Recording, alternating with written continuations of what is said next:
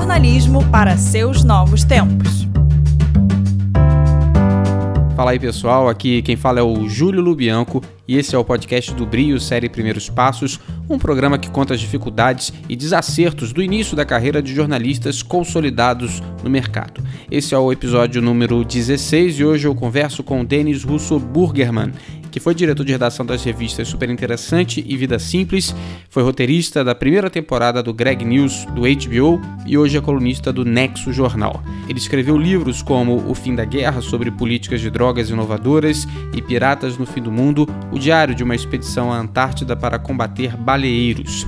Dennis é um dos 20 jornalistas escolhidos em 2007 para receber uma John S. Knight Fellowship, que lhe abriu as portas da Universidade de Stanford. Oi, Denis, tudo bem? Como é que você tá? Tudo ótimo, Júlio. Um prazer estar aqui conversando contigo. No Brio, a mentoria do Denis foca em áreas como ciência, escrita criativa e de não ficção, jornalismo literário, jornalismo de ideias, livro jornalístico, edição de revistas, jornalismo digital e publishing.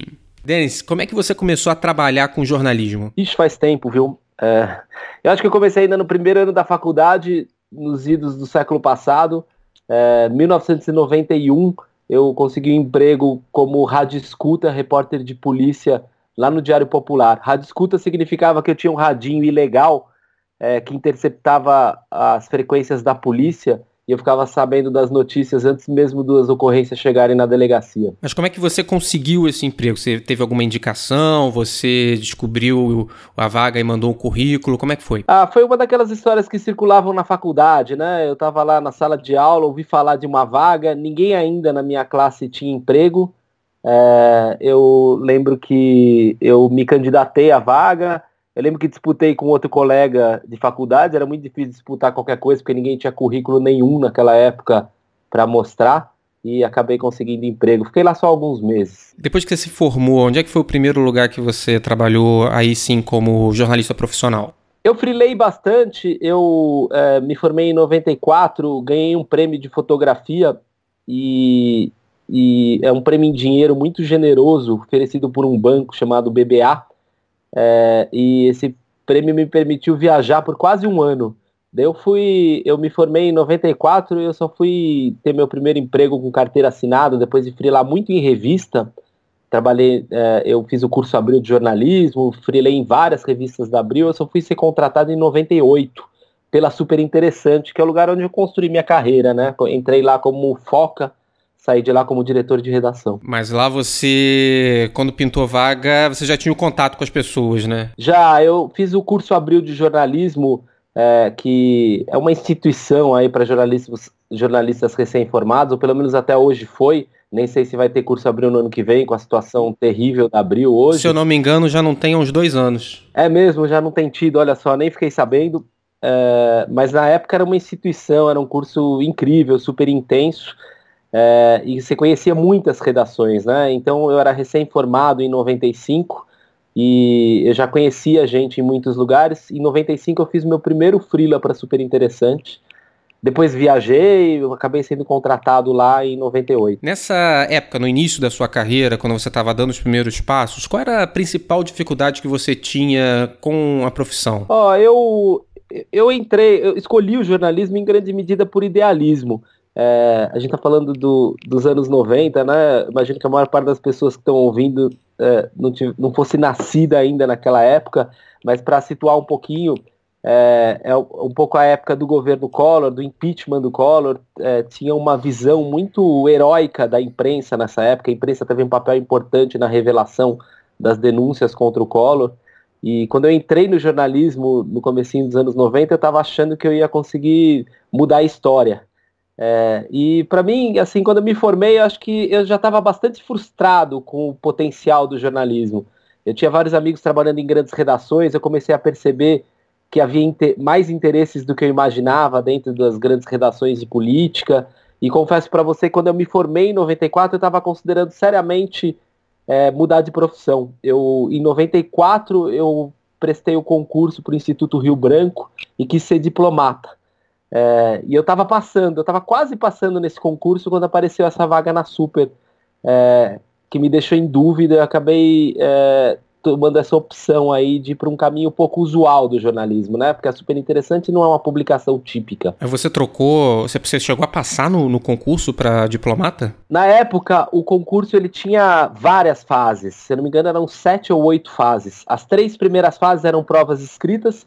E daí na quarta fase você tinha que se mudar para Brasília, você tinha que arrumar um apartamento em Brasília para fazer provas orais uma vez por semana. Se você não passasse numa dessas provas, você voltava para casa. Se você passasse, você ia ficando em Brasília, tinha que ficar um mês. É, e eu já tinha passado por três fases. É, se eu não me engano, a relação candidato-vaga já estava tipo 2 para 1. Um, eu estava quase lá, é, mas eu tive que optar. Para eu ir para Brasília, eu, não, eu, eu tinha que sair da Super.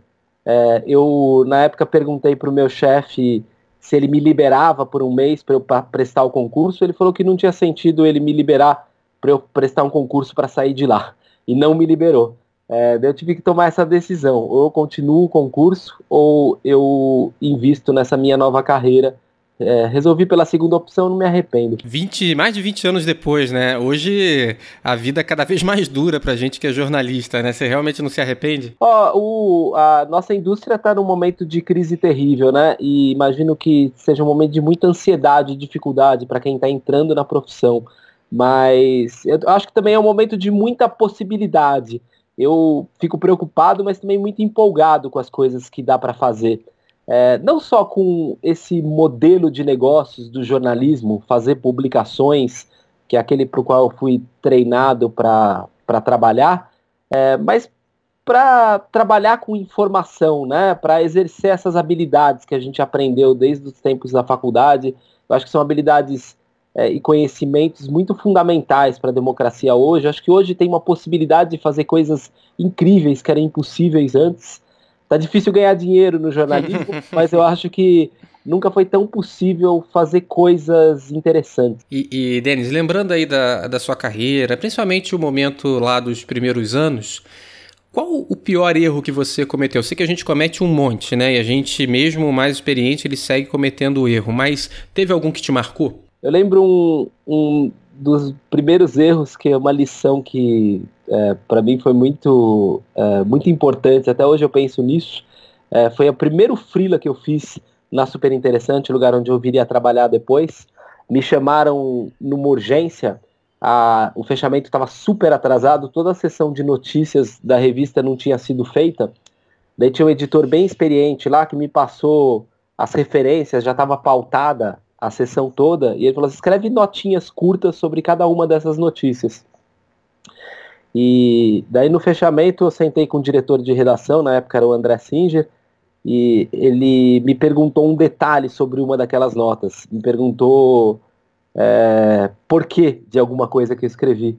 E eu não sabia responder, porque era uma emergência, eu trabalhei rápido, eu, eu apurei só o suficiente para dar para escrever aqueles textos curtos. Eu falei para ele assim, ah, não sei. E daí ele me olhou bem condescendente e falou assim, ó, antes de escrever sobre uma coisa, você precisa entender ela. e é uma lição bem básica, mas todos os dias eu me deparo com gente que não aprendeu essa lição ainda.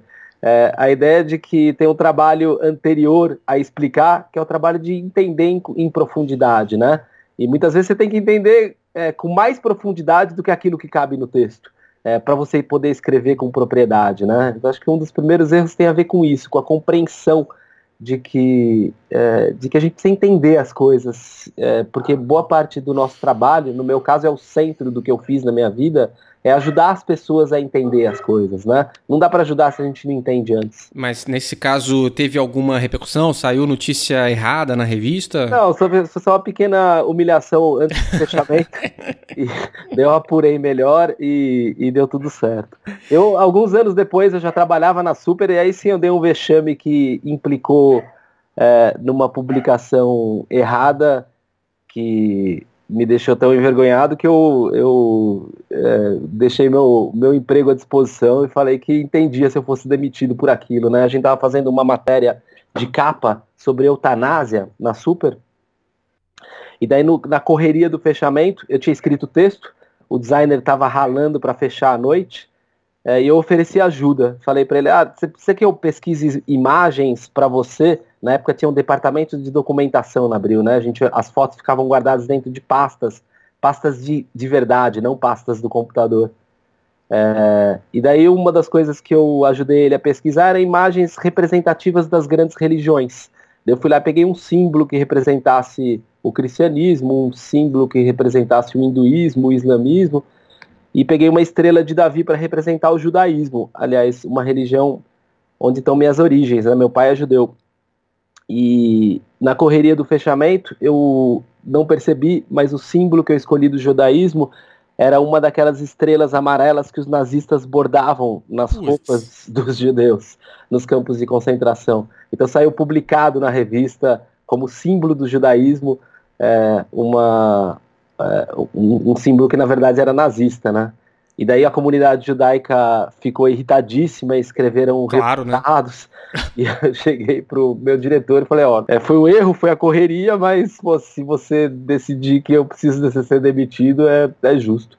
Ele disse que não, que eu não me preocupasse, que erros acontecem, mas é, aquele doeu. E, é bom, agora falando de uma coisa menos dolorosa, né? qual, de qual reportagem, ou cobertura, ou trabalho você mais se orgulha de ter feito? Ah, bom, é difícil escolher um, mas é, eu acho que a Super. É, eu, eu, mergulho, eu mergulho demais de ter feito a Super em anos em que eu acho que foi uma das revistas mais interessantes do Brasil, né? Acho que o comecinho do século XXI, a Super teve muito à frente de outras publicações, ajudando a antecipar um monte de coisas que hoje são banais, né?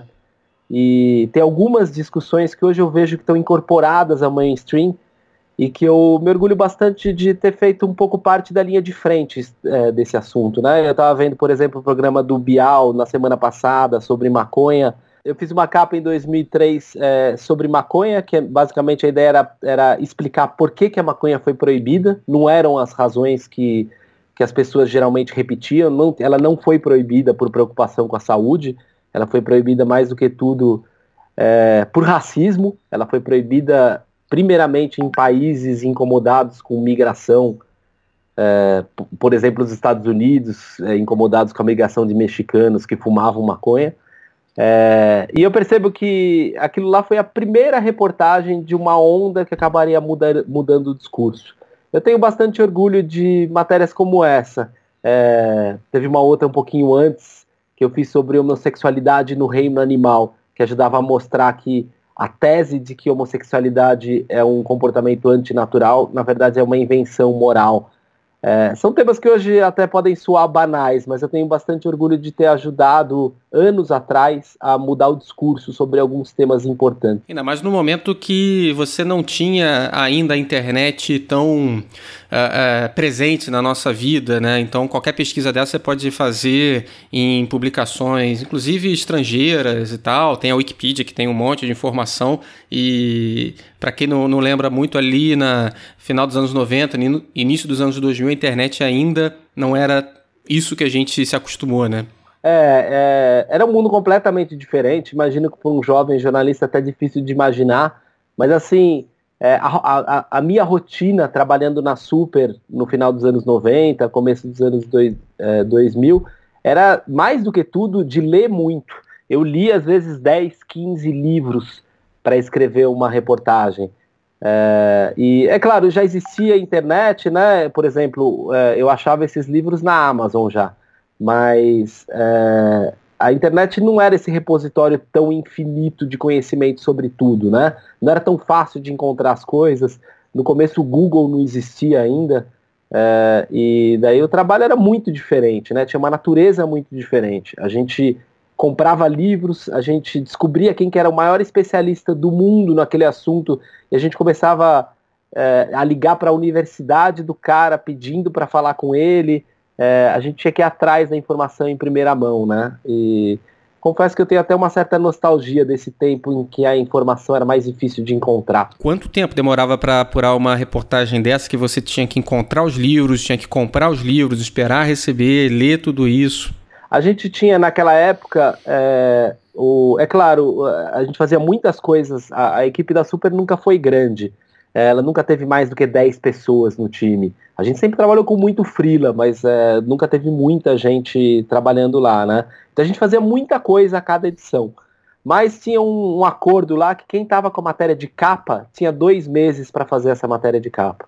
É, as outras matérias tinham que ser feitas dentro do ciclo mensal, mas as, as reportagens de capa é, você ficava dois meses trabalhando, trabalhando nelas.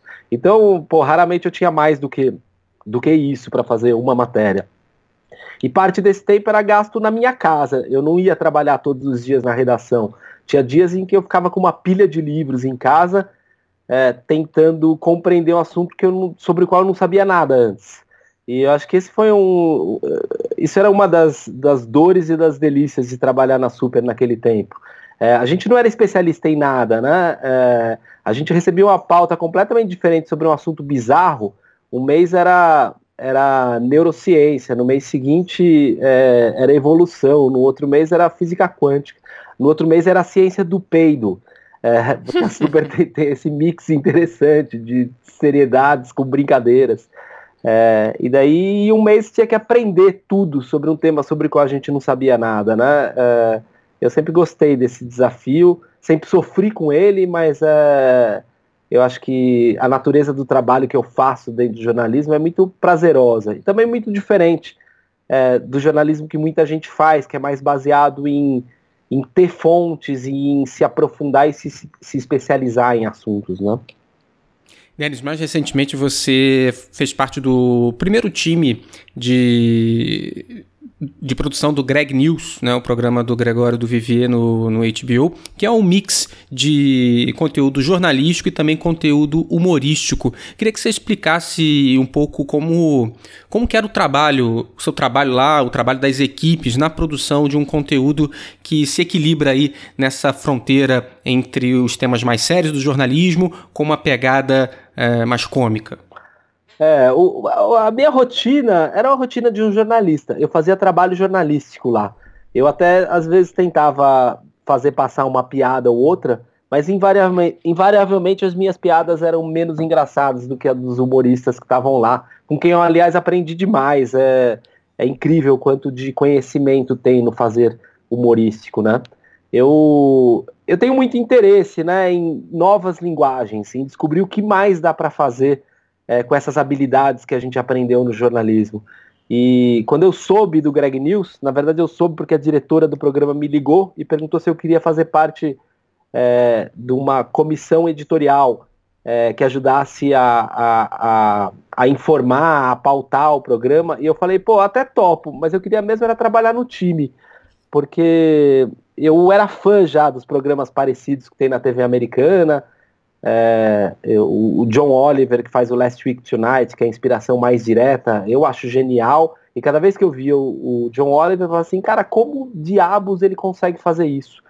É, o que eu acho incrível no texto dele é que ele é super informativo e ao mesmo tempo ele é super humorístico. Ele é as duas coisas. Ele não é uma média das duas coisas. Ele é muito das duas coisas. E realmente você pode ficar meia hora rindo e no final se sentir bem informado.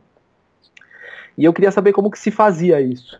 É, e fui aprendendo, e hoje eu sei como é que faz. É, é, e basicamente é o seguinte: é, a história começa com uma pauta, como um produto jornalístico. É, eu, o meu trabalho lá era começar as histórias. Eu fazia grandes pesquisas densas sobre temas muito complexos. A ciência no Brasil, educação, agrotóxicos, é, homicídios temas cabeludos, geralmente deprimentes. Eu ia lá e escrevia uma reportagem, lia muito, conversava com um monte de gente, lia relatórios inteiros, lia livros inteiros, e escrevia uma reportagem que tinha geralmente umas 10 páginas. É, e essa reportagem era uma espécie de alicerce. Em cima dela, os humoristas trabalhavam. E daí a gente fazia esse texto num Google Docs, é, entrava um monte de mão nesse texto assim que eu terminava, e ficava todo mundo trabalhando, basicamente inserindo piadas a cada duas frases. É, o, o, o, texto do Greg News é um texto em camadas. É, não parece, porque ele é feito todo para parecer natural na boca de uma pessoa, é o, é o Gregório falando aquilo, mas ali tem o trabalho de um monte de gente, e tem algumas pessoas focadas em fazer com que a informação seja precisa e seja informativo e as pessoas aprendam com aquilo, e tem algumas pessoas focadas em fazer com aquilo seja muito engraçado. E uma das coisas legais de, de, ser engraçado é que isso tira as pessoas da neutralidade emocional, né? Você apreende melhor uma informação quando tem uma carga emocional, né? Quando você está achando engraçado uma coisa, você apreende melhor a informação. É, então foi um aprendizado super legal, foi uma experiência muito intensa, foi uma trabalheira, mas é, adorei. E aquele time é incrível, aprendi demais com eles. Você acha que dá para aplicar no humor algum dos princípios clássicos do jornalismo, como a precisão, a busca pela verdade? Porque o humor, ele claramente tem um lado ali, né? Ele pode ser contra todo mundo, mas ele tem um lado. É, o, eu acho que são naturezas diferentes. Os princípios do humor são uns e os princípios do jornalismo são outros. Eu acho que o barato do Greg News é que ele não é um produto de humor puro sangue, e ele também não é um produto de jornalismo puro sangue, ele é um texto híbrido. É, ele é duas coisas. É, o meu trabalho de jornalista lá era puramente jornalístico, enquanto que o trabalho do, dos humoristas trabalhando no time era puramente humorístico. É, e daí, com, na, com, a soma dessas contribuições, a gente conseguia fazer uma coisa é, que, é, por um lado, é as duas coisas, e por outro lado, não é nenhuma coisa nem outra. A novidade do programa está no fato de que ele é um tipo diferente de texto. É, e eu tenho muito interesse nisso. É, um dos assuntos que me interessa demais é inovação, é entender é, de onde surgem coisas novas. E eu aprendi é, que uma, uma coisa muito poderosa para gerar inovação é misturar diferentes culturas profissionais. Eu aprendi isso cedo na vida, lá na Super, onde a gente tinha duas culturas muito fortes, que era o jornalismo e o design. Depois eu fui estudar no Silicon Valley, eu fui estudar em Stanford e eu percebi que não tinha sido por acaso que a Super deu tão certo. É, essa história de duas culturas fortes está por trás do sucesso de muitos empreendimentos inovadores. Né? Eu fui, por exemplo, visitar a Pixar, que é um lugar onde tinha duas culturas muito fortes: a cultura dos, dos animadores, uma cultura muito tradicional, mas também a cultura dos programadores de computador, o pessoal que desenvolvia programa para os animadores conseguirem fazer coisas que nunca tinham sido feitas antes. Humanas e exatas, né? Pois é, e, e assim, duas culturas orgulhosas, que tinha inclusive rivalidade, e, e essa tensão pode ser muito positiva, porque é uma cultura tentando superar a outra o tempo todo, é, que acabam gerando uma coisa que nenhuma cultura nem a outra sozinha seria capaz de fazer. É, eu acho que isso é um pouco o segredo do sucesso do Greg News também. A gente conseguiu fazer um. É, o, o, o Greg e o resto do time de humor, todo mundo é, já fez coisas incríveis em humor, mas eles nunca tinham tido a chance de fazer humor em cima de informação minuciosamente apurada. É, e do mesmo jeito, né, a gente, o time de jornalismo, que era um time muito bom, com gente muito experiente, é, a gente já tinha é, feito reportagens sobre temas polêmicos com frequência, mas foi uma brincadeira nova para a gente é, fazer reportagem que sirva de base para contar piada, né? É, e que atinja as pessoas num lugar diferente. É, foi um aprendizado para todo mundo. Denis, hoje você é colunista do Nexo e também tem projetos de pesquisa e, e redação para livros. Eu queria que você falasse um pouco desse seu momento atual de carreira. É, eu, eu saí da. Eu trabalhei muitos anos na Abril, né? Eu tenho mais de 15 anos da, de Abril. Saí, voltei, trabalhei um pouco é, na minha primeira saída em startup, trabalhei em curadoria de eventos, como por exemplo o TEDx, é, fiz alguns livros. É, voltei para Abril quando eu percebi que eu queria ter filhos e achei que não ia ser mal ter um plano de saúde. Isso foi no final de 2012. E com o Abril desmilinguindo já dois anos atrás, eu, eu saí definitivamente da Abril.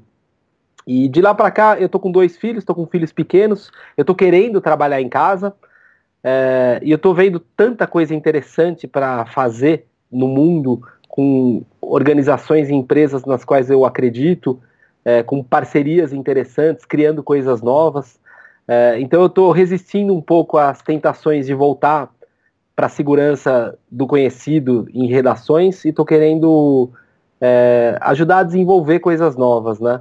E ah, tá super legal. Eu estou com alguns projetos de livro, é, eu estou fazendo alguns projetos de pesquisa também para organizações que são é, reportagens para consumo interno, reportagens que não são para o grande público, mas que são para ajudar a, a entender grandes temas.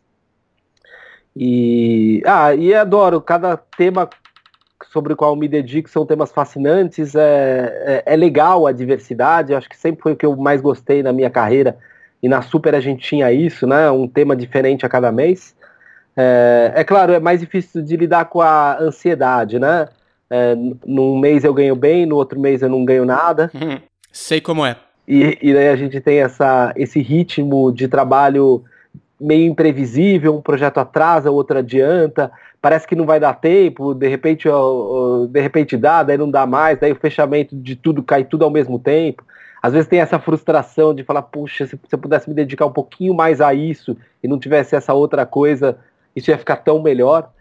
É, mas eu acho que isso é, é, é meio inevitável né, na carreira da maior parte das pessoas que está entrando é, na profissão hoje, né? É, a gente tem que lidar com muitas bolinhas no ar ao mesmo tempo, né? Muitos projetos ao mesmo tempo. Eu acho que tem um trabalho meio inevitável necessário, que é um trabalho de cuidar da própria ansiedade, de, de, é, né, de encontrar sentido no fazer, de curtir o processo de fazer coisas novas, mas também de não, não achar que tudo pode ser previsível, né? E, e de estar tá aberto. É, é um esforço, é difícil, é, mas é muito, é muito legal. Acho que é um momento de construção de coisas novas. O velho ecossistema do jornalismo desmoronou, e é por isso que está tão sem mercado para todos nós. E eu acho que o trabalho dessa nova geração é construir um novo ecossistema. Construir coisas novas é muito desafiador, é muito interessante é, nem sempre muito rentável. Na sua página do perfil do Brio, Denis, você diz que o jornalista dos novos tempos precisa de coragem para trilhar caminhos novos e curiosidade genuína sobre o mundo, que é um traço fundamental para qualquer bom jornalista em qualquer época. Você acha que a gente é uma categoria particularmente corajosa para isso? é, eu não sei se a gente é uma categoria é, especialmente corajosa, não. Acho que a coragem certamente é um valor do jornalismo tradicional. Eu acho que é, nas últimas décadas, as pessoas trabalhando em redações, acho que muita gente se acomodou demais. É, tem uma coisa que eu acho que é um pouco da natureza do nosso trabalho. É, o jornalista geralmente não, não, não se preocupa com o negócio. E tem razão para isso, né? Se o jornalista começa a se preocupar com o negócio, é, ele vai perder a independência, vai perder a objetividade. Ele vai começar a escrever coisas que são lucrativas em vez de escrever coisas que estão corretas ou que são verdade. É, então é uma tradição bem-vinda no jornalismo essa é, a, a, tal a tal o tal muro de Berlim, né? A separação entre igreja e Estado, a ideia de que jornalista se preocupa com os fatos e daí tem alguém no mundo dos negócios que se preocupa com, com o dinheiro. É, e, mas eu acho que é, tem um lado negativo dessa cultura, que isso foi deixando a gente meio acomodado, como se a gente não tivesse nada a ver com a viabilidade das coisas. Eu escrevo aqui os fatos e não quero saber de mais nada. É, eu acho que tem muita resistência à inovação no mundo do jornalismo. E é, eu acho que a gente está vivendo um mundo hoje, se os anos 90 foram e o comecinho dos anos 2000 foi uma época de conservadorismo na cultura das redações, das pessoas se aferrarem a fazer as coisas sempre do mesmo jeito. A gente vive hoje um momento em que vai se exigir muita coragem, porque a gente vai ter que meter as caras, tem coisas para serem criadas. E criar coisas novas é, é muito dolorido, né? Porque significa arriscar, tentar e errar. É, eu acho que a gente vai precisar de jornalistas mais corajosos do que os, da minha geração. E Denis, para terminar aqui a nossa conversa, eu queria que você explicasse como é que é a sua mentoria no Brio. Ó, oh, eu, o que eu tenho dito para os meus mentorados, eu tenho acho que cinco agora, é, é que o meu trabalho é ajudar eles. É, então, é, eu, o que eu tento fazer é um, eu quero trabalhar sempre em cima de coisas concretas. Eu não estou eu não estou muito interessado em ficar discutindo, cagando regras sobre o que eu sei, o que eu não sei, o que é certo, o que é errado. Eu quero que eles façam coisas. Eu quero que eles saiam de casa, apurem entrevista, criem. É, eu não sei o que, eu não estou dizendo para eles o que fazer. É, eu ajudo, né? Eu falar, ah, isso eu acho legal, isso mais ou menos, né? E se você tentasse aquilo lá? Ah, você conhece tal produto americano? Você já viu isso? Já viu aquilo? É, porque eu quero conversar sobre coisas reais, é, e daí a mentoria tem sido determinada pelas coisas reais que cada um deles escolhe fazer. têm sido bem diferentes uma das outras. É, e uma delas, por exemplo, a, a, minha mentorada, nem sei se essa palavra existe, existe? É, e, mentorada, é, e, mas ela está ela tá realmente escrevendo uma reportagem que ela, cri, que ela pautou só para o programa, é, e a gente está é, lendo juntos, e eu estou dando dicas de apuração. Agora, tem uma outra mentoria também, é, por exemplo, e que a minha mentoria é mais de negócios do que de jornalismo. É, é uma pessoa que já tem um projeto e que está tendo e está brigando para tentar dar viabilidade financeira para ele. Então, meu trabalho com ele já é bem diferente. Eu estou conversando sobre questões comerciais, é, que são assuntos que eu conheço também, porque eu fui executivo de empresa de mídia, né? Eu fui diretor de redação, eu comandei projetos, eu já tive nessa situação de pensar em como viabilizar financeiramente um projeto, né? Eu ajudo cada um no que eu posso com o que ele precisa. E tem sido muito legal o processo. Legal, Denis. Te agradeço muito pela entrevista. Para mim é sempre um aprendizado muito grande. Ô, Júlio, valeu, um prazer. Sempre um prazer conversar aí com quem segue o Bril. Parabéns aí pela luta de vocês. Nesse momento tão difícil, mas é, tão interessante também do jornalismo. Esse que você ouviu foi o Denis Russo Burgerham, ex-diretor de redação das revistas Super Interessante Vida Simples, também ex-roteirista da primeira temporada do programa Greg News do HBO, hoje colunista no Nexo Jornal. Daqui a pouco, cenas do próximo episódio, mas antes, se você gostou, eu te faço um pedido. Valeu o podcast do Brio no iTunes leva menos que 5 segundos. E para críticas e sugestões, você pode fazer o seu comentário no próprio aplicativo de podcast do seu iPhone, que a gente lê tudo. Agora, se o seu telefone é um Android, o mais fácil para falar com a gente é o Twitter. Comigo no arroba jlubianco ou então no arroba brio-mídia.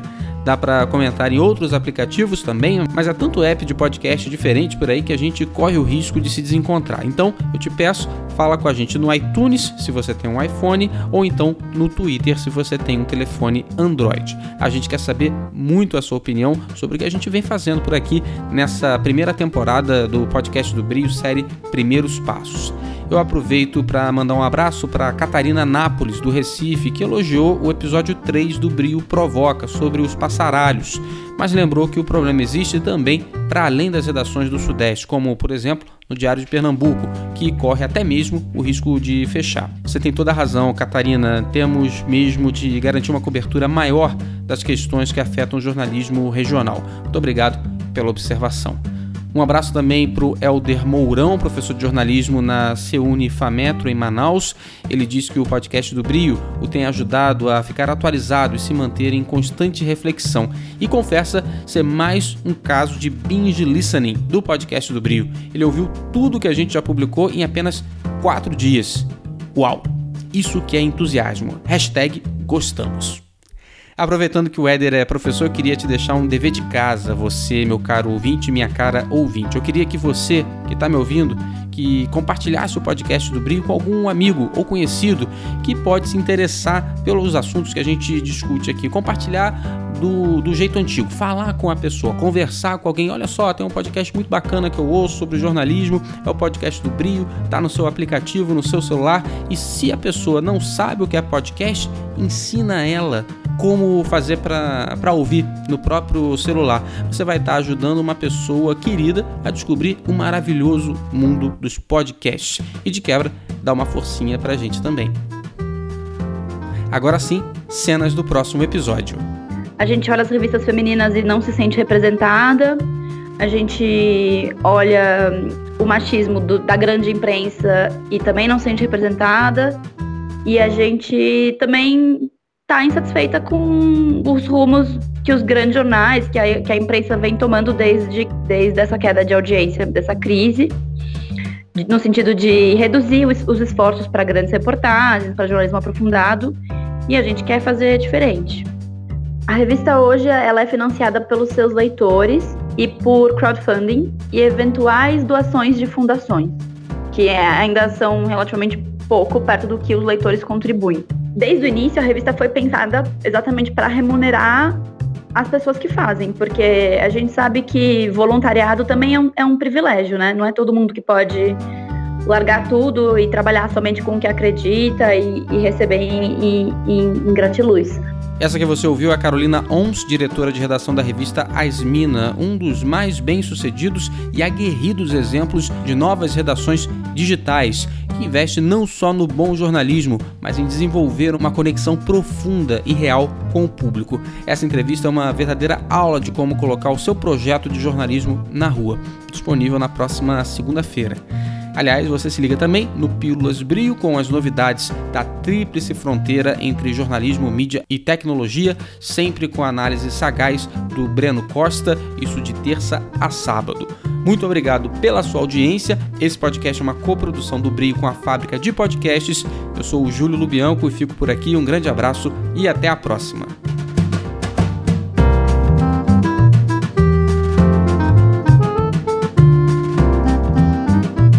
Brio jornalismo para seus novos tempos.